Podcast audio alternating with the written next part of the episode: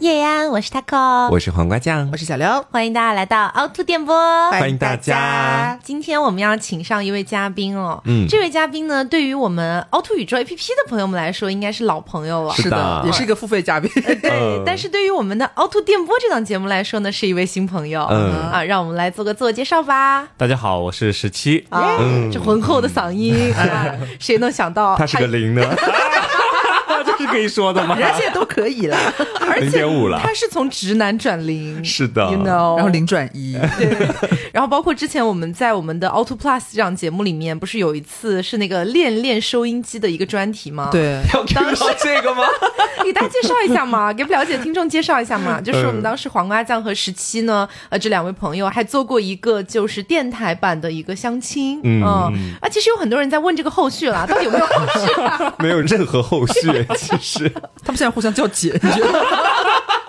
好 吧，好吧。那今天请上十七呢，当然是要来聊一聊他的身上我们觉得最有东西值得挖掘的地方了。嗯那就是他的身份啊。之前呢，他是一位记者，并且从事了很多年吧，我记得。。对，有十一年。嗯，所以今天呢，十七是来跟我们分享一些曾经他报道过的一些新闻，或者他参与制作过的一些新闻。嗯呃，可能其中有一些是比较温情的，嗯有一些是比较劲爆的，有一些是比较荒诞的。嗯啊，我们今天就是来听十七跟我们讲一讲。要不我们十七先介绍一下，就是你是如何进入这个记者这个行业的吧？哎，其实我做记者，我做记者呢，就是在这里真的要奉劝各位找工作的朋友们，哦就是自自己的第一份工作其实还是蛮重要的，就是呃，因为入行嘛，就是真的是一个机缘巧合。其实我当时我的梦想，还包括我的专业，其实和在座的各位是一样的。播音。对，其实我当时也是要做呃，想做这个主持人呐、这一块的。他好像是武大播音的，对对对，哦。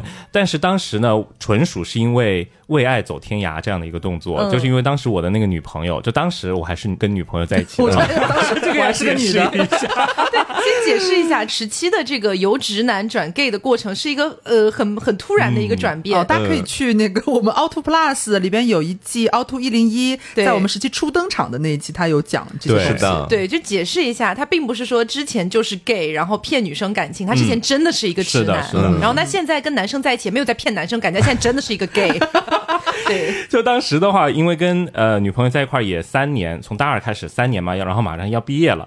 当时呢，他是投了湖南电视台，湖南电视台的一份工作，然后当时让我去投，但是我这个人的个性呢，就属于那种，我就觉得说，哎，这个事情肯定是没有太大希望的，我就跟他说，我说，哎，想都别想了，湖南电视台怎么会要我们？就当时是这样想的，你知道吗？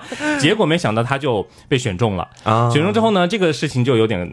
尴尬了，就是很多毕业的情侣都会遇到的一个问题，哦就是两个人一个人的工作到了另外一个城市，那你怎么办？那当时我就想说，那我也去长沙发展一下吧。但是去干嘛呢？当时刚好就是有一个机缘巧合，就是我一个朋友就说他的一个室友面试了湖南当地的一个电台，嗯湖南电台的一个频道，然后说我要不去试一下。我就说那行吧，然后我就说去试试。结果这一试呢，我那个朋友的室友没选上，结果把我选上了。对，他很像那种就是什么选秀新闻，然后我只是陪朋友去选秀，然后结果就淘汰了我的朋友，选得了我。对，真的就是这样。然后稀里糊涂的变成了一个记者，啊其实从来没做过记者相关的工作。所以当时你去那个电台投简历的时候，也不是想当电台主持人吗？投的简历岗位就是岗位就是记者，但是我当时想的就是。呃先进去再对，说管他什么，反正就能够在长沙先陪女朋友去，嗯是这样子的。对，当时所以刚去的时候完全不适应嘛，前两天就在那坐着不知道干嘛。嗯，因为我之前没有做过记者相关的实习也好，任何的这种相关工作都没做过，然后每做了两天天在那练，声。对，在那做了两天，做了两天，我不知道该干嘛。然后我们那个呃，当时那个领导特别好，那句话我记得特别清楚，他说：“我招你来是来干活的，不是来坐台的。” 我当时刚工作两天就被说坐台，你知道吗？坐在台里，然后到了第三天的时候，终于就有一一一个突发的事情了，然后当时就派我去，因为当时我面试的时候表现还是各方面都特别优秀的，哦。嗯，对我是是就是特别的期待，你知道吗？抱以青睐有加，结果，当时我因为去长沙才那么一个星期左右，对长沙的路啊，就是完全是一个陌生的城市。嗯嗯，结果当时那个突发新闻说是在长沙的某某医院，我当时还说我怎么去呢？对，然后那个我们领导说你打车去啊，就是当时我连该怎么去那个地方我都不知道，就嗯手忙脚乱，然后去了那个地方，记得特别清楚，是一个车祸。然后一个面包车好像就是被追尾之后就翻了，侧翻还是什么，我现在不记得了。但是当时这个新闻有一个点，就是它里面有一个孕妇哦啊，有一位孕妇在车上。然后当时我赶到医院之后呢，就看到了一个陌生的男人过来跟我打招呼，说啊你来了呀。然后我当时想说这人谁呀？然后我说哦、啊是的是的。然后他说你赶紧进去，那人都在里面怎么怎么样。好，然后就带我就采访那里面的人啊，情况跟我讲啊。讲完之后，就整个的我就当时写了一份稿子，写了一份稿子，我就说啊待会儿要连线了，而且那个时候连线就直接就真连。现场直播现场连线直接直播连线，你知道吗？他就是那个会好的主持人，现场直播就这样对对对对，我就我就哦是那个。所以就是有一个主持人已经在演播厅里面，然后对接下来即将要但是。当时是在电台，就不用出镜的。啊明白哦明白对，但是连过来的时候，我整个人就很超级慌乱，就是我不是不知道该先说什么后说什么，因为那个时候你想想，才大学刚毕业，然后啥都不知道，然后也没啥社会经验，然后反正磕磕巴巴的就把那个说武大没有教过你们吗？请不要攻击我的母校，谢谢。哎，这船会教哎，然后当时就特别的慌乱，反正就完成了这件事情，所以我印象特别深。嗯。然后当时我还说到刚刚那个陌生的男人嘛，嗯。就是我之前其实跟大家提过的，就是他姓王，他在湖南整个媒体圈有一个非常响亮的名字叫线索王，哦，哦，因为很多媒体的这些大大小小的突发事情都是他提供线索的。他是线人，对，他是线人，因为他整天的工作就是他没有别的工作，他的工作就是骑一辆自行车，到处跑，在这个市区内到处跑，然后各个医院去看，找新这个急。诊或者是那个有没有什么突发的情况什么，然后一旦有了，马上给他联系的所有电台啊、电视台打电话，这边有一个突发新闻，哦。然后一旦采纳他的新闻，他就有会有那个稿酬，因为你们经常会看电视台和电台里面不是有那种什么欢迎提供新闻线索，然后一旦一旦采用有那个稿酬，他就是专门赚这个钱的人，哦，明白对，收入还不菲呢。啊羡慕了，羡慕。你当时怎么不辞了？也去做线对啊，人 你怎么不做线人王啊？对，我没有这个社会人脉资源了。所以那是你的第一次，相当于是上岗的一个直播，对，就很失败，有多失败啊？我很好奇。就讲的很烂呐，我就觉得，然后就磕磕巴巴什么的对，反正讲是讲完了啦，听众有没有听懂我就不知道，真的。对，哎，那我有一个很好奇的问题啊，因为做了十几年的记者了嘛，然后呃，其实就是我以前也曾经是有过一个想当记者的梦的，但是后来吧，就是在逐渐了解的过程当中，我就发现记者这个工作其实某种程度上也蛮累的，嗯就可能动不动啊那边出现一个新闻，要到处跑对我就要赶快过去，然后包括他说的什么现场连线好的主持人什么之类的，是的，我会觉得精神压力其实蛮大的，嗯你当时会有这种感觉吗？其实我觉得辛苦是其次的，嗯。比如说，其实你说到辛苦啊，你像我们之前就是有洪涝灾害的时候，真的就是跳到水里，哦那个水就真的到腰。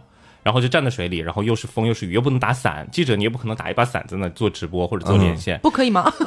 我以为是可以的。就不太好，观感上会不太好。然后有时候我甚至在那儿就是很大雨采访的时候，就有路人都看不下去了，然后直接过来跟我打伞那种，哦都都有。对对对，就辛苦倒是辛苦，但是其实最大的心理压力来自于没有线索。啊，啊，没有新闻，线索王他没有给你们打电话，对，没有新闻才是最大的压力，因为那个时候台里要求就是每天至少要报道两条。嗯，但你一旦如果早上，比如说你九点多、十点钟去了，然后到了十一点钟、到了十二点钟，你还没有任何新闻线索，你那你要怎么天办？就到处找啊，嗯翻报纸，然后各种上网查或者打电话给线线索王索王线索王，对，真的就打电话线索王，哦但是他他的线索每天也就那么多，他也哦对分给那么多的记者，就很焦虑。然后我曾经有一位女同事，她焦虑到就是哭，一边找线索一边哭，怎么办？怎么办？没有线索，眼看着就是已经到中午，然后到下午了，就你相当于你今天没有完成工作任务，所以没有完成会有什么惩罚？没有完成，其实。呃没有惩罚，就是怎么说呢？就是呃，我我因为我待过不同的几个频道嘛，嗯有些频道就是没有完成就没有完成，但是这个是直接涉及到你的月底的啊考核的工资相当于是你的 KPI。对，因为我们是按条数拿费用的。哦对，我们报道了几条就，但是另外一个就是有的频道它就是会，你如果今天没有线索的话，那你就值晚班，啊，直到晚上。你晚上大家都下班六七点、七八点节目播完之后，你就守到九点、十点、十一、十二点、一点钟，就是有时候会可能凌晨一点钟突然来一个活儿，那你哦要不要去做呢？你会觉得说。我今天任务没有完成，其实我是应该要去做的，但是那个时候已经到了凌晨一点钟了耶，嗯，我就曾经被凌晨三点钟叫起来过。你是说在家里面的情在家里，面，然后领导直接打电话说有一个突发的车祸，赶紧起来去。所以你晚上睡觉不可以关飞行吗？那个时候我养成一个习惯，就是手机是不能关机的。随时叫你要对我做记者的时候，手机是不关机的，晚上不能关机，嗯这个算是领导对你们的一个要求吗？是要求。我觉得是这个职业的一个一个需求吧。嗯，嗯，嗯，听起来蛮辛苦的，还好当时没有去当记者。对对对对，真真的是挺辛苦的。而且听起来其实情感上面也挺复杂的。其实有时候没有新闻，对普罗大众来说，好像说是一个很国泰民安的好事情，嗯。但是对你们来说，确实工作是报道这些事情。对对。对，那你在这么多的新闻里面，有没有那种印象比较深刻的？有印象比较深刻的，我先说一个，应该是一个案子。现在的那个守护解放西，嗯。它其实最早其实就是脱胎于湖南台的一个制作模式，因为那个时候我们会有一类的记者，就是跟案子的记者，他每天的工作就是到派出所里坐着，哦，对他每天上班不用在台里坐着，也不用在台里找线索，他就到派出所去坐着。所以我可以理解为他是在派出所蹲守一些新闻吗？，对他跟着公安一块儿，公安出去办案子，比如说，哎，接到一个报警，有个什么事儿，然后记者就跟他一块儿去记录这个事情。哦一个合作关系吧，可以对说。对对对，是这个是一个呃合作哦，不是啊，一个合作对，是被允许的，不是那种我就赖在那儿。不是不是不是，这个是是一个合作，啊所以就是守护解放西不是很有名的一个那个纪录片嘛，对它其实就是脱胎于这个是一个模式。然后当时在做这个案子的时候，他当时这个事儿是怎么回事呢？就有个服装店，有一个女老板，然后她自己一个人看店，大白天的时候就突然有个男的进去，然后当时最开始是想进去抢劫，就是抢他的钱。然后可能在这个抢劫过程当中呢，就见色起意，啊，啊，对，可能看中了这个女老板，然后店里也没人，他就把那个女老板就拖到了后面的一个，这个都是有监控的，我们都看到过的，嗯，然后拖到了后面的一个更衣室里面，嗯。然后就几分钟的时间，然后就出来了。出来之后呢，就走了。根据办案民警他们录的这个口供，双方的口供来讲呢，当时是进去之后，他把这个女老板就相当于是给强奸强奸了，嗯对，强奸之后，但是这个男子特别可恶的是，首先他本身动机就是抢劫，嗯，然后又涉及到强奸，然后更恶心的是，他在做完这一系列的这个之后，他甚至还问当事人，就是受害者感受，啊，就很恶心，就是他还会问他就刚才感觉怎么样，啊就类似于这样子，你知道吗？就是我觉得已经无耻到了一个很极致的嗯地步了，然后在问完这么恶心的问题之后，他还向对方索要钱哇！对，他还觉得说好像刚刚是我就是服务了你对，我觉得就很就很不能理解。然后那个老板娘当时可能也是吓傻了，因为我觉得哦任何一个女孩子就是遇到这种事情肯定都会对就完全懵掉。嗯，当时就给了他钱，可能就把当时身上有的和店里的那个钱就给天他了。然后，但是这个女女老板她当时可能真的是傻了，就没有报警。其实最开始她是没有报警的，嗯，报警后面是她的妹妹后面到了店里，然后呢看她好像又略有心事的样子，又发现钱少了，你知道吗？然后就问她发生什么事情了，反复的问了之后才说刚才发生了这个事情，然后她妹妹就果断的报警了，这样子。哦，天哪！其实这个事情想起来，真的就是我们之前也曾经讨论过这样的一些话题。如果你在当下遇到了那样的情况，我觉得最好的方案肯定是报警，然后取证，包括做各种各样的身体检查，确保是健康等等的这些东西。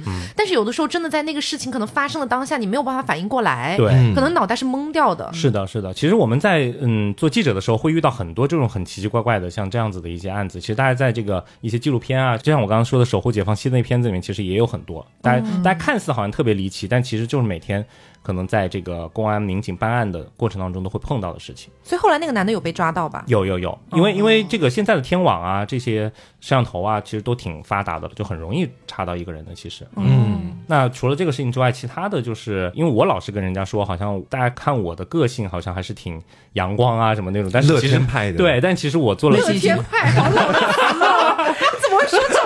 啊？还蛮爱用这种词的，对，但是其实我做记者这么多年，你看，就是各种车祸现场，嗯然后什么脑浆在地上，嗯对，然后火灾现场那个被烧的那些现场啊，然后凶杀现场，就是刚刚整屋的人被杀了，然后警方调查之后，然后我们再进去也碰到过。你会看到尸体吗？尸体的话，我们也会看到，就包括这个浮尸从水里捞上来，因为有时候会有一些居民会打电话说啊，河里好像有有东西对对对。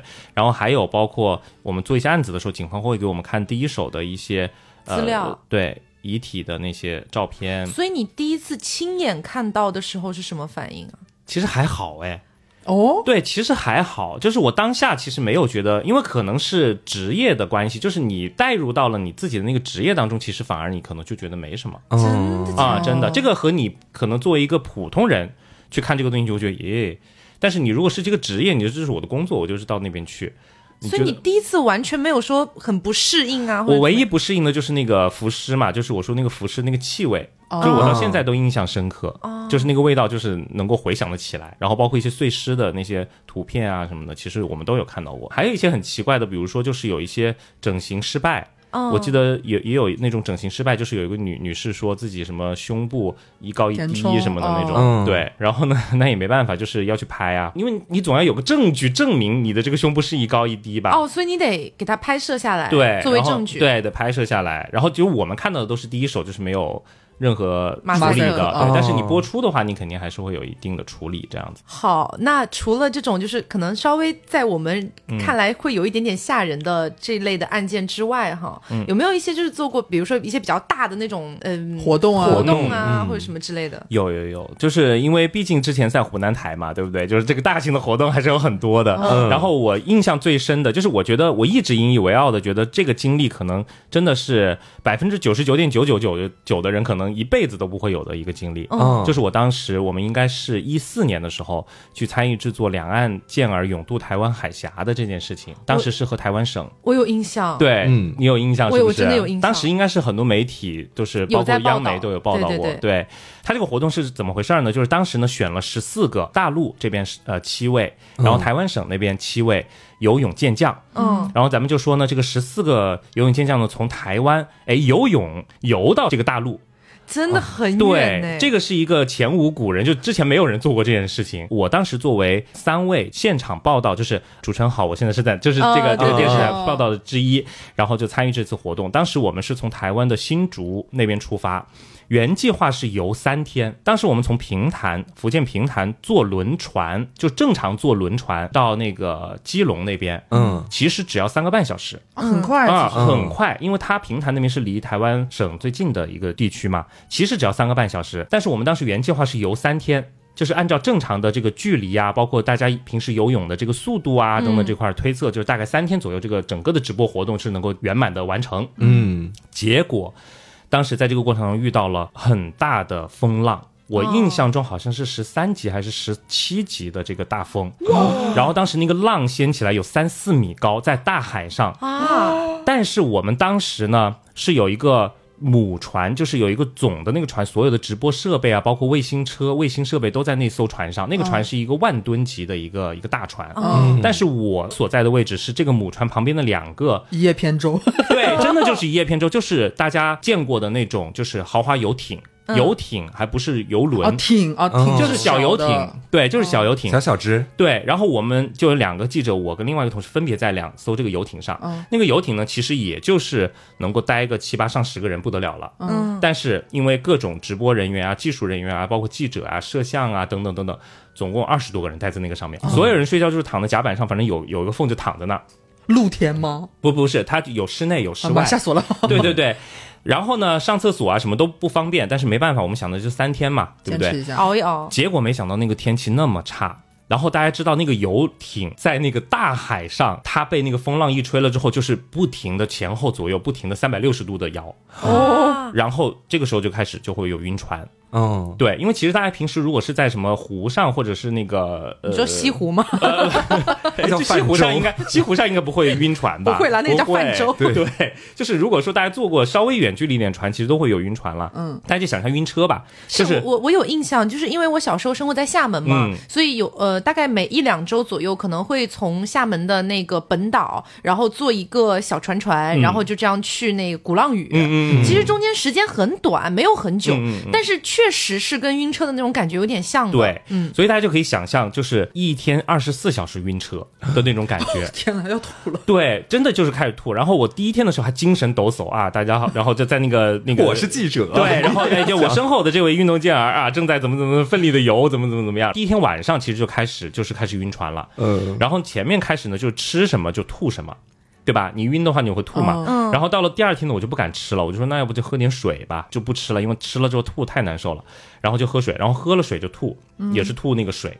到了第二天到第三天的时候，我就说那水也不敢喝了，就尽量的不要喝水。啥也不吃了。，对，结果就开始吐绿色的液体。胆汁胆汁，我当时还不知道是胆汁，我只知道吐了绿色的液体，很苦。然后我同事说这个是胆汁，我才知道哦，原来胆汁真的可以被吐出来的。对，因为你知道，就是他在那样的一个那个游艇上面，就算他本人根本不晕车，但是那个游艇就一直摇一直晃，他绝对对会吐的。是的。然后吐了胆汁之后，然后当时吐的我的眼泪鼻涕就是一把在脸上，然后当时又是风浪很大，我不是刚刚说那个雨、嗯雨啊风浪什么很大，然后我就在那个船的那个我记得特别清楚，我在那个船的栏杆旁边，然后在那个外面，那个雨水拍打在我的脸上，你都不用洗脸了，然后我的鼻涕还在流，然后嘴巴刚刚吐完，然后我当时在想说。我为什么在这里做这件事？我当时想的是，我为什么要做这件事情？我图什么？真的，就是我听你的描述，我好害怕。就是你正在那边直播，就是说啊，汇报一下这个游泳健儿的一个情况，然后下一秒你就吐了，怎么办、真的，当时就是忍着，强忍着吐，然后就，而且当时我们在那个船上都要绑一根绳子，哦，怕给你摇下去。嗯对，怕掉下去了，你知道吗？天呐，那风浪真的很大哎，很大。到后面风浪大到就是那个游泳健儿，可能他游了一两个小时，发现距离还变就是负为负了，就是他还越游越远了。他往回了，因为他有那个洋流啊，各方嗯，面、嗯被浪拍走了。对，所以所以就是他们在那么大的风力的情况之下，还是在坚持继续游泳，还在游没有停。还在游。而且那些游泳的健儿在海上游泳，他们也会有晕船的感觉，就是他们不叫晕船，哦但他们也会头晕，对对因为那个浪它会上上下下的颠簸。我不知道大家有没有尝试过在海里游泳的感觉。嗯嗯，它跟在游泳池里面游泳嗯。完全是两码事，对。因为那个海浪它是一波一波把人和推你。对，就是你的整个人会随着那个海浪一直往沙滩上走，孤勇，对，所以你你要不停的往前游，你才有可能会往前走。对，然后深更半夜的时候，他们就会绑一个他们专业的一个东西，像一个小灯一样，一个浮球的一个小灯，嗯。啊，会绑在身上，真的是二十四小时大家不停接力。哦，啊，而且他们还要对抗，除了我刚才说的，就是会晕呐、然后包括洋流的这个反作用啊等等，他们还要对抗像水母啊，啊，水母会扎会蛰他们嘛，哦。对，就类似于这种，其实还挺危险的。哦。真的，我觉得挺佩服这些运动体育健儿精神。对对对，然后就不停的游，但是呢，原定于三天的这个就变成了就是三天结束不了了、嗯。啊，然后就变成了五天。但是我呢，是因为实在吐的不行了，然后到了第三天的时候，就最后，因为当时那个风浪大到我们有两艘那个汽艇，就是充气的那种汽艇，已经被吹没了，在大海上已经不见了，消失了。消失了。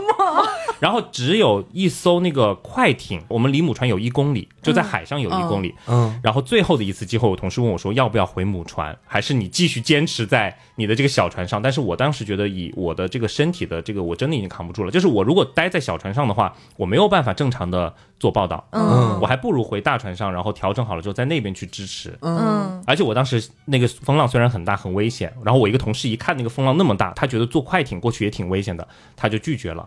然后我当时的想法是我今天哪怕是掉到这个海，就跳进海里，我也不要待在这艘船上，因为那个痛苦的感觉真的就是，嗯所以他们说，对，所以他们说有时候，比如说就是出那种远洋的那种，他们会有人就是晕船晕到要想自杀，啊，啊，所以要绑要绑起来，真的哦。真的有这种要绑起来，真的当时那种感觉就是我宁可现在跳到海里，就是我都不想待了浮在水里，我都不想待在这个船上，太难受了，就是那种你的哦脑壳已经晕船晕到木了，嗯，你懂吗？就是你一天二十四小时不停的旋转。在在摇晃。摇晃。嗯啊，所以我当时就坐了那艘快艇，然后在风雨当中，然后就到了母船。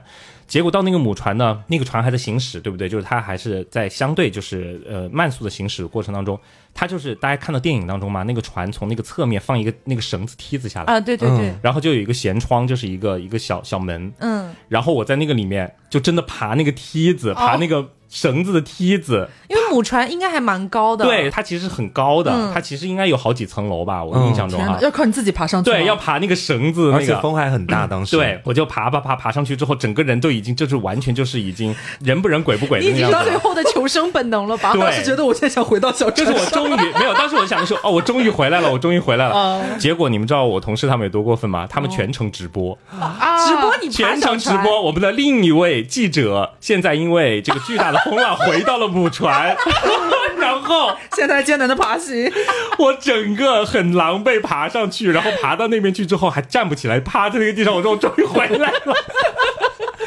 然后我同事他还居然采访我说你现在感觉怎么样？我说你们真的太过分了，我那么难看的样子，就全部直播出去了。哦，就他会觉得是一个很大的新闻点，可以搜索到吗？好想看哦。真的真的很过分。然后就这样就回到了母船，在船上又待了两天。嗯，在母船上的感觉应该就好很多了吧？对，好很多。但是在那个船上都能感觉到那个船的上下摇摆。嗯啊，然后母船的那个同事他们就说啊，不行了，不行了，这个船上好晕。然后我说这，我说这个船有天堂吗对啊，我说这个船平地吗对，有有在动吗？然后说有啊，很明显啊。我说真的就是已经感觉不到了。你 就跟他们讲啊，要不你去小船试试。对，结果最后我们就做了五天，真的是五天。我我挺佩服那些运动健儿，十四个人游了五天。哎呀，对我原本是以为他们不是从三天就延长到后面的五天嘛，嗯我以为是在那种大风大浪的环境之下，他们就不再游泳，休息一会儿，然后等到风浪小一些之后再游。没想到是从头游到尾，完全不就是就是一直有人在坚持。对，然后后来游到了大陆，游到大陆之后，然后这个活动就顺利的完成了。对，我觉得这个就是真的，整个的这个经历，一般的人可能一辈子都不会有，嗯真的不会有啊。所以你这么辛苦的去报道了这个新闻，有给你多发点奖金什么之类呃，的吗？那也是有啦，这一点当时还是做的蛮好的。听起来稍微平衡一点。现在大家如果去搜相关的这个新闻，应该会看到，就是里面有一个记者，就是我不说自己的真实名字啊，记者某某当时吐到胆汁都吐出来，就是这个当时有采访我，就是我我已经是上了就是呃全国各地的这种新闻上了。所以当时采访你的时候，你当时给到的回答是什么？嗯、你说哪个问题？就是你现在感受怎么样？我不记得当时我那一下子我怎么回答了，对我只记得我当时跟他们其他的就是因为陪同有很多就是全国各地的记者嘛，嗯然后就会采访一些就特别的事情，然后就把我这个吐到胆汁都吐出来这件事情，就是作为一个参与这件事情的工作人员他们的一个嗯一个一个当中的一个点这样子。我好害怕，当时就是抬头看了一眼，说现在很想死，然后只能给他消音。就这个是真的是印象很深刻。嗯那除了这个在海上的，我之前听你讲，好像还有一个在沙漠上的，是不是？，对，就是去新疆，在新疆也待了一个月，就是做那个环塔拉力赛，环塔克拉玛干沙漠拉力赛，就是在围着整个那个沙漠里面。嗯，然后就当时去了，应该整个活动是十几天的样子。然后就每天就是在那个沙漠里面跟着车队呀、然后去。然后那个我印象深刻的就是我们每天开车在路上，因为转场的时间特别长。你像新疆那么大的地方，你从一个地方开车转场到另一个地方，都要什么五六个小时、七八个小时那样子。嗯，然后在整个路上就会看到茫茫茫的那个沙漠，然后你的车行进在那个路上的时候，就会有很多的沙子就直接把那个路面都覆盖掉了。嗯，就那个景象是非常震撼的。就哎，所以说当时你去塔克拉玛干沙漠，你们那个活动是围绕在这个沙漠的边缘周围，还是说有进入到比较中心地带？呃，没有进入到特别腹地的地方，因为也是考虑到危险性嘛。对对对对。对它会有一些就是他们常用的一些这个比赛安全线路啊、嗯安全的线路，但是这个其实还是蛮危险的，会有很多车在中途就是会迷路啊，或者什么哦，之类的、对，也会有。沙漠真的很容易迷路，嗯因为那个风沙一刮，你可能前面就比如说风沙刮起来的时候，你可能就是啊遮住一下眼睛或者躲一躲什么的，手拿开，景象就完全不一样了，怎么找啊？对对对对对，那个也是印象很深刻，因为很多人可能都没有去过那样的地方，嗯但是我们跟着车队就转转整个的围绕那个沙漠一圈这样子。嗯所以那个活动当时的目的是什么？就是一个拉力赛。对，它就是一个拉力赛，然后世界各地的车手。就是相当于是他们不是那个呃拉力赛，他们会有世界各地的很多站点嘛，嗯啊，然后环塔相当于是其中的一个就是比较知名的一个、哦。一个比赛的线路这样子。嗯，所以当时在沙漠的那个情况下，你们的一些资源补给还是比较正常的吧？就喝水啊什么的。喝水那些还算正常啦，但是在那边真的就是吃的话，只能吃肉，嗯，因为新疆那边它没有什么蔬菜啊那些东西，听起来也蛮辛苦，但是你天天吃，想天天吃天天。吃羊肉啊那些东西。我当时就很害怕，万一那个资源补给有点跟不上，就是喝水要比较省一点的话，应该很、嗯应该会很怀念在台湾 海峡的时候。每天都可以喝到水哎。可能又要吐了。就这个比起来，其实还是没有台湾海峡那么苦啦。哦对，那个在大海上就真的没有办法。嗯，你在沙漠里至少可以坐在椅子上面就气定神闲的坐下来，在那边可能就在船上左右摇晃。在沙漠上其实也就也可能被坐沙减不住是吗？坐，只能坐车上。嗯，对，哎，那除了这种比较高大上的活动之外，我还有一个很好奇的地方，因为就是我们经常在刷短视频的时候，其实是蛮频繁能刷到一些那种很荒诞或者很离奇的一些新闻案件的。哦对。嗯。你这十几年里面应该有遇到过一些吧？有，我告诉你，我们之前在我们那个频道有一个部门，就是我们那个新闻呢有个部门叫非正常人类研究院，就是我们自己挂了一个牌 不。是，这听起来真的像什么灵异事件调不是查，你知道什么吗？因为在呃湖南当地啊，就是真的有很多奇人。那些奇人他奇到什么程度？就比如说我同事之前采访的一个人，他把那个鞭炮啊。就是我觉得现在任何一个人就放在那个抖音啊什么那些平台上，可能全部都会火。当时那你像那十几年前，他热衷表演的一个奇异的点是什么？就是他把鞭炮绑在自己身上然后炸，然后把鞭炮铺在床上，睡在床上炸，就他不怕，而且是它的特异功能是不怕被鞭炮炸到，不怕被鞭炮炸到。痛觉失灵之然后类的，。然后我们记者，因为这种奇人，我们一般都是跟踪报道，就是每天展示一个绝活，你知道吗？哦就每天展示一个方面，比如说今天他睡在一个铺满鞭炮的床，前面还会铺垫很多，然后前面鞭炮铺满床，然后他睡躺在上面，把鞭炮点燃，然后鞭炮噼里啪啦噼里啪啦，就是那个浓烟已经把他淹没了之后，然后他站起来说，说我没事，对对对对。然后第二天，第二天就是把鞭炮绑在身上炸，然后就类似于就每天会跟踪他的一个点他，身上真的不会受伤吗？不会，然后那个鞭炮也是真的鞭炮，是真的。鞭炮，就很奇怪，而且他还有一个特异功能，就是会用下体什么提东西之类的。这个怎么拍出来啊？这个就是会让他穿一个裤子啦，然后就会有个绳子牵在下面，这样子。打个码，可以拍我跟你说，以前的就是我们这个很多新闻报道尺度还蛮大的，哦真的。对对对，它就是这几个特异功能是它出圈的这个点。然后我自己本人采访过的是一个，你还偷偷体验过他别的特异功能？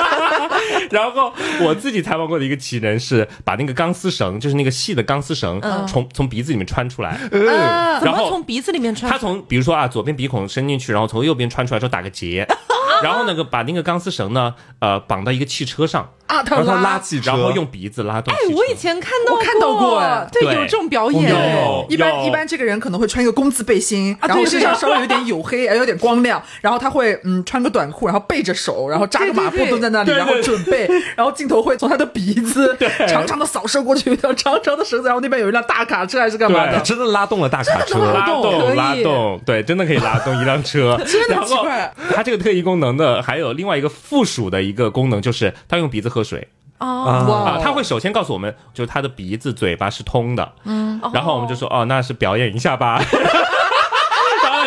然后就会用鼻子，没有新闻了。我们就用鼻子去喝那个水，就首先证明他的鼻子和这个就是通相通的，然后再延伸到他把那个钢丝绳可以直接穿穿出来啊啊，然后再拉动什么汽车什么什么的。我有印象，以前经常在电视上可能可能会看到一些什么就莫名其妙的新闻报道，他就是说这个人他可以用鼻子喝水，然后用眼睛流出来，什么之类的。真的就真的有一群这样的人，对。然后这个人最搞笑的是，我跟踪报道他几天之后，然后还跟踪报了他几天？我跟你说，了每天展示一个不同的特色，今天拉汽车，明天拉点别的嘛。所以他 KPI 就是被这个人填满的。对对，我跟你说，一旦遇到了一个这样的人，就是一个宝藏，你知道吗？真的。不能一下子都露出来。对，然后他后面报道完了这个之后，这个人还蛮执着的，他后面还一直给我发微信说：“哎，我最近还有一个什么新的，他每天有在努努力练习。你们要不要上电视你们要不？要过来看一下？对对，等等这样子，真的就是有这个人。还有另外的就是，比如说像湖南那边很有名的什么火娃啊啊，还就是他是什么呢？葫芦娃里面的那个火娃我娃？想的是森林冰火人他叫火娃，他是什么？他经常参加那种挑战，就是放到什么冰冰窟窿里面，嗯然后待在那里不怕冷。哦哦，这个我看过，这个我看过，对，火娃，对对对，就是类似于这种。嗯，啊，还有什么就是那种呃吃辣椒很厉害，嗯狂吃狂炫辣椒，就是我们做什么吃辣比赛，然后然后大家都已经辣到不行，真的没有新闻了，在湖南啊，在湖南这种地方搞吃辣椒比赛，就是那个人真的很能吃辣，然后每一次我们但凡只要就是关于什么吃辣椒什么，就会把那个人找过来说来吧，我们又需要你了。对，我很好奇，所以你们报道了这样的一部分的人之后，会给到他们一些费用吗？没有啊。哎我们帮他也是很大的宣传，哎，他应该也是很需要我们平台的宣传吧？一 整个白嫖，一直可以白嫖十几期。不不不，我觉得他们就是需要我们平台的这个巨大的背书，然后说就是某某频道特别报道过，哦所以去到他家就可以看到他的那个客厅里面挂了一个横幅，就湖南某某某某。对对对对报道有有后面可能还可以接商演什么对，就就凭这个再去接别的，也是有道理啦。著名景点他的家，所以那个时候基本上整个湖南的这个非正常人类就是都被我们研究光了，就是各种各样的，还有人什么打电话过来说什么自己看到 UFO 啊什么什么哦，的，就这一类应该蛮多吧？对，还有什么在湖南某个地方建了一个什么 UFO 研究院，真 的。然后就让我们去参观他的 UFO 研究院，然后进去之后就发现，就他自己搞的一些七七八八的东西，不知道是什么，然后就就号称什么都是一些这种呃天外来物天外来物啊之类的。对，还有那种什么收藏什么呃石头，说这些石头都很有名。然后所以你们一开始是要正常的去报道的，说谁谁谁通知我们，联系到我们说这个地方有一个这样的东西，然后我们来观看一下，然后要描述一下这个东西的外形或者什么什么之类的。有一些是他们自己打电话过来的了，有一些是别人就听说的，嗯然后或者是其他媒体报道之后，我们就去追一下。会有一种走进科学的感觉吗？有，报道了好几期之后说，哦，原来其实是他自己做的。然后有时候也很失望，就是他说什么收集了各种奇珍异石，然后想说啊、呃真的吗？然后看上去也不像是很有钱的人啊。然后我们一到他家里去之后，就是很普通的石头，然后收藏了一整个屋子。哦然后他他觉得那是奇珍异石。还报道过一个特别离奇的事情，我现在想起来，就是说湖南某一个村子里面，他当地有一个特别的习俗，就是喝那个羊粪。啊，把羊粪泡水喝，是真实的把羊真实的吃粪。就是把羊粪泡着，然后我就当地就慕名而去，我就慕名而去，我自己找到那个地方去，我就说那我就去看看到底怎么回事吧。然后太值得报道了。对，然后我就到各个地方去，就我到他们家里，他们家家户户啊都有那个，就是把羊粪晒干。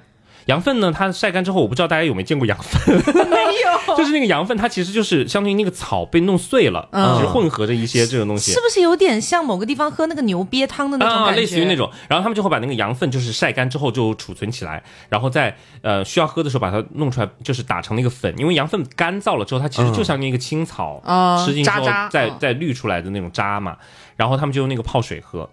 他们当地就觉得说那个喝了之后就是有什么各种各样的延年益寿对效果啊什么之类的像泡茶一样。啊、他们当地以外的人就觉得难以理解，你当时过去采访有喝吗？没有，没有，我拒绝，我拒绝。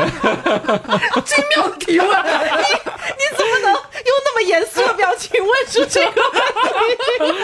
我拒绝，就是他们是有邀请啦，但是我拒绝。我说嗯，好吧，浅浅的闻一下。所以这个事情你报道了几期？这个事情报道了一期了，但是是有呃分三条，就是一个连续报道。就是明明可以五分钟讲完的事情，我们把它讲了十分钟这样子。新闻报道都会有这种感觉，就明明屁大一个事情，最后就很小很小的一个事情，可以花三五期来慢慢讲。哎，我跟你说哦，你要说这个的话还不算划水哦。我告诉你，我我们那个时候把这个行为叫做灭稿子，因为就是湖南话里面灭灭就是掰掰。啊，叫灭灭稿子，就是我们说啊，今天有灭稿子了，就是明明你今天有两条的任务，然后你去采访了一件事情，但是把这个事情变成了三条，就类似于这样子，你知道吗？然后更有一个夸张的就是，我之前好像说过，是不是？嗯，一头牛还是一头猪掉到那个坑里了，我没有印象哎，就是好像有讲过，在在 Plus 里边对，里。掉到那个坑里去了，然后就大家就在想，哎呦，这个牛怎么救出来呢？然后就是想尽各种办法，还报道了三天呢。每天用一个办法去救它。对对对，用一种不有考虑过同的办法。牛的感受吗？因为牛也很想出来啊，对呀、为什么要分三天啊？牛也很想出来了。他之前不是还就是在 Plus 里面有跟我们聊过什么孔雀丢了还是干嘛去追对对对，孔雀？还有骑那个猪，就那个猪你女王，同事对对，我同事骑那个猪，精彩就那个时候的新闻真的还蛮有意思的。我觉得那个时候其实我们是很早于现在的那种视频平台的那种意识，其实是有的。其实那个时候，但凡任何一件事情放到现在视频平台，我觉得都能火吧。对，哎，所以说我可以问一下，就是当时你在这个新闻，包括记者的这个板块里面，你所报道的这一类新闻，应该算是比较偏民生新闻吧？对我们其实就是一个民生新闻的频哦道。，那在你们这个台里，或者说你有没有认识其他的一些同事，可能是报道非民生新闻的，比如说他是报道娱乐新闻的之类的？嗯，娱乐新闻那种的话，我们是穿插在就是我们日常的报道当中。嗯就是如果有一些艺呃艺人或者明星过来了，需要我们去报道一下，因为我们毕竟频道的它的那个受众和影响力还是挺大的嘛。我们偶尔也会去。把明星带到那个泡羊粪水的地方，要不要来一口啊？没有啦，那个时候还是很认真的去采访的。你比如像我采访过汪小菲啊，啊、其实我是采访过他本人的啦。哦啊，什么时候？去年吗？就是、呃那个时候，他好像就是他的那个之前的那个餐厅在长沙开店，嗯啊，然后呃，我去采访他，然后其实我那个时候还是觉得他挺温文尔雅的，就是谈吐啊。所以你现在不觉得？我现在当然就是不不予置评。你不欣赏是吧？对对对，还有还有包括像汤唯啊，啊，然后其实很多艺人都采访过了。对，嗯，哎，所以我有个比较好奇的问题是这样的，就是呃，我们现在说到记者这个职业嘛，其实有一部分人对他们是蛮尊敬的，觉得说啊，可能比如说像你说的什么洪涝灾害啊，或者说要在海上晕船很多天啊等等的，有些人是觉得蛮厉害，但是有另外一部分人可能或许是因为某一些娱乐新闻的原因，就是可能会有一些恶意报道啊，或者说一些不太好的事情出现，所以反而给记者这个职业好像挂上了一个没有那么好听的一些标签吧。嗯，那我我想问一下，就是你当了十几年的记者之后，你对于现在这个状况有没有是一些自己的看法什么的？你为什么这样问的一个这么深度的问题？是被毅力镜夺舍了是吗？人家分享喝羊粪水的故事，很 好奇嘛。就是我觉得，其实如果从我们的角度来说，我们报道的任何事情其实都是客观事实。你们不会添油加醋？怎么感觉好像我是在当事人在回答那个？就是我们当时有一个原则哈，就是我首先报道这个事情，我一定要采访到双方啊。如果它是一个纠纷，我一定要采访到双方或者三方，就是我一定每个人都要给他一个发声的机会啊。说不说是你的事情，但是我的话筒要。伸到你的嘴边，就是我要给你机会去说，嗯。啊，这是一个。另外一个呢，就是如果说我们不确定的事情，我们就不说，嗯，就是不去评判啊，就是也不去说他这个东西是这样，或者也不说不是，因为我没有办法去通过我们的这个采访到的新闻的内容去判断这件事情。那我们在某些方面就会请一些专业人士，比如说律师啊，或者说一些。这个行业当中的相关人士，请他们来做一个判断，或者等等这样子，我们还是会秉持就是记者的这个专业的态度和客观的这个，毕竟也是科班出身的，我就觉得我现在是在干嘛？新闻发布会吗？好，那你其实，在这期节目最前面的时候，有提到过，你可能会出入一些，比如说凶杀案的现场啊，或者是类似一些在我们可能不是记者或者没有办法接触到这一类案件的人的眼里面，看起来比较让人觉得有点害怕的一些场景之类的。那你有没有印象比较深刻的，可能真的会有一些危险的那种报道？有有，我我其实我自己身边的同事都经历过的，就是。他们可能在暗访一些就是非法的一些这种场所啊，啊赌场啊，或者是一些这种非法行为的过程当中，他们会去做一个调查记者的身份。那在这个过程当中，他们中间突然被发现了，然后真的我的同事是曾经有过，就是被人家绑到那个车子后面。真的就绑到车子后面，然后直接那边打电话过来给我们台里，就说过来就赎人吧，嗯。啊，就是怎么怎么弄吧，你们看怎么弄吧，直接打到电视台哦，因为他肯定是问了我们那个同事嘛，就是有领导的联系方式之类的，对，然后一般这种情况之下呢，我们都会马上联系警方。然后跟那边去协调，就是看是怎么样去处理这个事情。就首先肯定人保证人员的安全嘛。一般这种情况下都是触及到了对方的，真的是触及到对方的利益，因为他们其实都是一些黑恶势力啊，或者说一些不法的一些这种。那我们也是为了保护人民的这个正当的一些一些利益嘛，对，去揭露他们的这样子。那还有就是我的一个女同事，她当时去暗访调查一个就是非法去给人家做，也是那种医院，就是那种非法行医，类似于这样黑诊所，对黑诊所这样子的，然后被。发现了之后呢，直接对方就把他作为人质，然后把那个刀真的就抵在他脖子上，然后去跟过去，因为当时我们的那个记者在发现这个情况之后，其实已经打电话给了当地的这个相关的职能部门，还有报警的这个动作，然后等到对方人过来的时候，他这个人就发现了嘛，被发现暴露了嘛，然后当时就发现是我们这个同事，其实是一个这个调查的人员，嗯，然后就直接拿刀就抵着他脖子，然后就对峙这样子，也会有对。其实这种事情大家可能看不到，但是其实是真实的在发生的啊，就是为了给大家就是铲除这些不法的这样的一个行为，这样子嗯做出来的。那其实我刚刚听完这种类型的报道，是可能在我年纪比较小的时候，我是有点害怕看的。还有另外一种类型，是我长大之后我也不是很敢看的那种新闻报道，就是那种特别催泪的，有一些很感人的，或者有些真的很惨的一些，对对对对，那种你也有遇到过吗？确实也有，因为其实做记者虽然说帮助了很多人，但其实有时候很多时候自己也会有很无力的时候，就觉得说，哎呀，就是我也没有能够做到那么多那么多，因为呃，比如说我印象特别特别深的就是我，因为那个时候可能我年龄也没那么大。然后呢，接到了一个求助，就说他的小孩大概是几岁吧，嗯，就得了白血病，但是家里条件不好，就需要去捐款。嗯然后当时呢，因为可能我的社会阅历没有那么丰富，然后我觉得啊，那既然是这样子的话，就去了解一下他的家庭情况啊等等。然后看到那个小孩就是个小光头啊什么，就是那样子，对吧？就是这个是常规的，我们会觉得白血病的一个人员他的一个这样的一个特征状特征。对，结果后面呢，我就说那要不跟你一块儿，因为在住院嘛，我就说跟你一块儿去那个病房里去看一看，然后顺便呢采访一下医生啊，看看你这个病情后面的治疗啊等等情况。结果我一去到那个病房里面，我发现那一整个病房全是这样的小孩儿。嗯啊，那个时候其实给我一个很大的震撼，就是我之前没想到，因为我没去过那样的病房，嗯我没去过就是儿童白血病的那样的一个病房。我以为他的这个只是一个特殊的情况，或者是个例，嗯但是没有想到，其实，在医院里面，他的整个那个科室其实都是这样的小孩。嗯，然后当时我们一进去之后，所有人看到啊，记者来了，然后很多的家长就都带着小孩过来围过来。哦啊，就说那其实我们家也条件挺困难的，然后另外一个说啊，我们家条件也不好，然后怎么就大家对，其实大家都很不容易。那那个时候你就会发现，真的就是你会觉得说，你其实帮不了那么多人。嗯嗯对，你能做的就是通过我们的这个采访和那个让大家关注到这样的一个群体，然后或者是在他们需要帮助的时候能够伸出一个援手。但是你不可能那个病室里面好几十个小孩也好，多少个，你全都是给他们报道然后捐款，不可能。嗯就就那一刻，我会有时候会觉得说，就其实也挺无力的那种感觉、啊，就就是说很可惜啊，但是也会尽自己的微不足道的一点力量吧，我觉得是这样子。因为我觉得记者在每一次去报道这一类的新闻或者这一类的事件的时候，应该会看到很多人间疾苦。对，嗯会看到很多，然后还有一些特别的一些病例，比如说什么，就是那个病叫瓷娃娃，就他那个骨头特别脆。哦啊，可能他成年了之后都只能够就是整个就是窝在那个地方或者怎么样，就是很多这样子的人，嗯，这样你就会觉得说，哎呀，其实怎么说呢，就是这个力量还是有限啊，但是只是能说能够帮一个是一个这样子啊。另外还有一个就是因为不是刚刚也是过完清明节嘛，然后其实我想起来，我们之前做了一个企划，嗯，就是让大家能够在清明节的时候对逝去的亲人也好，或者是想表达的那个人去说一些想说的话。当时我们就放了一个电话亭，哦，对我们叫思念电话亭，在那个陵园长沙的听起来就可可很好哭。嗯哎对，然后我们做了一个展板，就说，嗯，只要你想说，你随时可以到那个里面电话亭里，我们不会听到你说什么，就是我们会有记录嘛，但是我们当下其实不会有人站在你旁边的，嗯，你自己去表达，你你先告诉我们你想对谁说，然后你想对他说什么，你自己去说。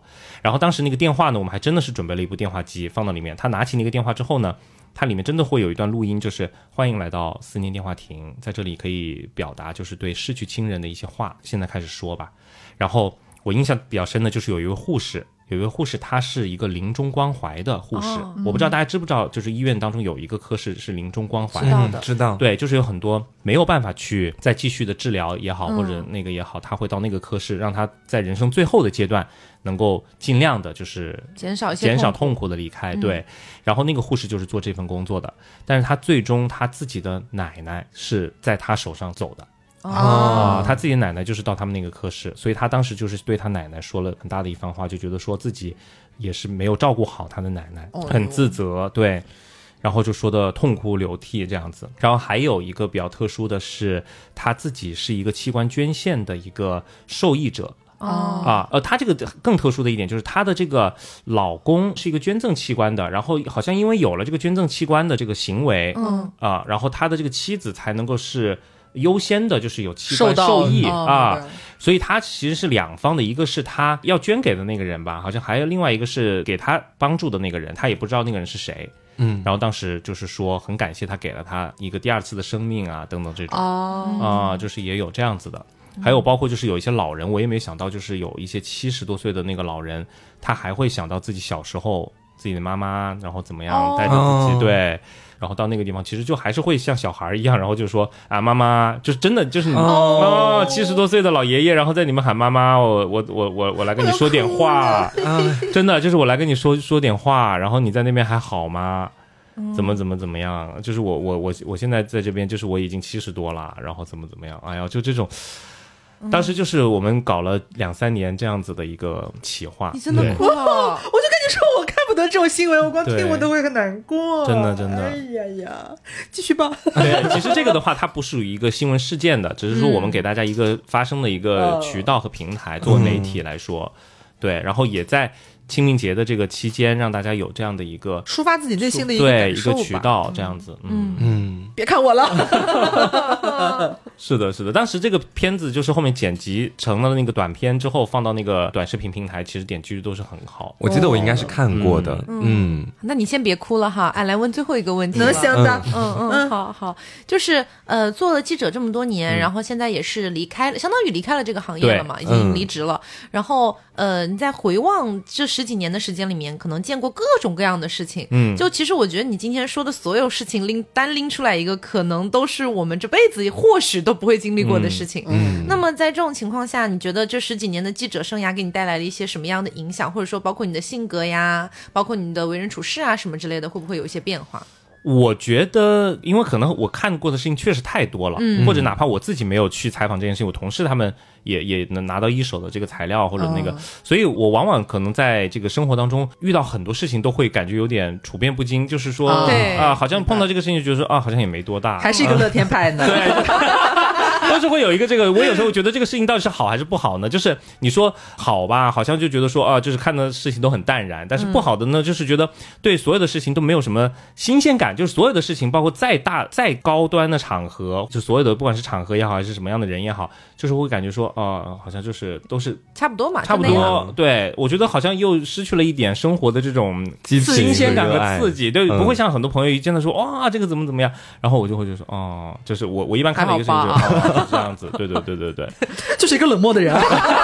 就对对对，我就会觉得说是不是因为看的事情太多了，然后反而可能会觉得说好像对所有的事情都是感觉见怪不怪。你情绪很难被调动了。啊、嗯对对对对对，因为我之前听他讲这些故事的时候，我就隐隐会有这个想法，嗯就是说有没有可能是见过的，比如说获取奇葩，或许是荒诞，或许是刺激、惊险、凶险等等的事情，经历过太多了之后，你可能生活里发生一些。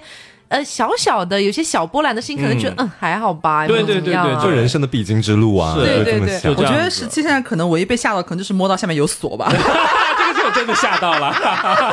不知道的朋友们这个去听一下母林情报局哦。即便是当了十几年记者，还是会被那把锁吓到。好笑。对，我觉得其实有一点点共通之处哈。虽然说我们三个人的生活可能不会像十七讲述的，就是会经历那么多的一些各种各样的一些新闻。啊没到那种程度了。对，没到那种程度，但是我们毕竟做了这么多年的节目主播，然后收到过各种各样听众的投稿，然后包括看到过各种各样的我们的听众发来的他们很多很多很奇葩的事情，有家庭伦理的，然后也有各种情感两性上面的，反正就是非常非常多，还有包括什么寝室室友之间的一些、人际关系之类的对摩擦之类的。然后看多了之后，确实有的时候，就像之前巴老师在节目上不是讲述了他很多比较奇葩的一些事件嘛？其实当下呢，我们可能会觉得说哇，怎么会这样？但是也没有震惊到那种程度，嗯，就是会觉得凹凸电波讲的故事哦，那也正常。对，就感觉阈值被拉的有点高了。嗯对对然后因为这个情况，就可能会有一些听众，他们就会在可能初次听到我们节目，或者说刚开始听一段时间，他就会觉得说，真的是真的吗？假的吧你？对对，我们在剧煮饭本，对，但其实真的可能就是生活里面经历的这些事情太多之后，反而就没有那么大的一个就是说冲击感了。对但你要承认的是，生活远比你想象的精彩。对，是这样的。嗯好，那也非常感谢十七今天来跟我们分享了这些他记者生涯里面的一些故事，嗯我相信还有不少会继续挖下去。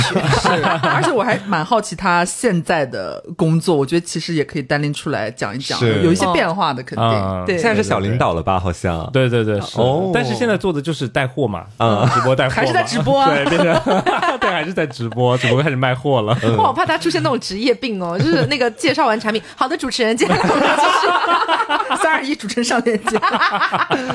好，那今天的节目呢，差不多就是到这里。嗯嗯如果大家喜欢我们今天的这个主题的话呢，也可以在评论区留下你的一个小小的感想，或者说小想法，或者小建议等等的都可以。然后我们后续呢，应该还会再请十七来上节目，跟我们一起聊一聊。嗯好，那我们今天节目就到这里，我是 Taco，我是黄瓜酱，我是小刘，我是十七，别着急，慢慢来，拜拜拜拜拜。